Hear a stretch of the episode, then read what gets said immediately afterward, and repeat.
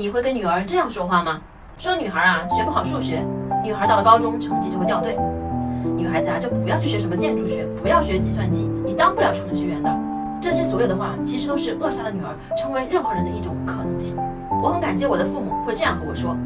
你跟表哥表弟都是一样的，你们上一样的学，你甚至接受的条件比他们还要好，你得比他们更强。”所以，我从来不会觉得我是一个女孩就有什么事情是我做不到的。在女孩之前，我首先是个人，是个人就可以做到很多事情。这本书啊，我想献给所有生了女儿的妈妈，了不起的女孩，里面讲了一百个改变世界的女性的故事，从大法官金斯伯格到动物学家珍妮古道尔，从设计师香奈儿再到白衣天使南丁格尔，从政治、科学、艺术、写作、体育等不同的领域，为你的女儿找到了一百个榜样，让她尝试去梦想成为其中的任何一个吧。本书的首页上有这样一句话，我觉得特别的好：给世界上的女孩去做最大的梦，去定最高的目标，去努力的抗争。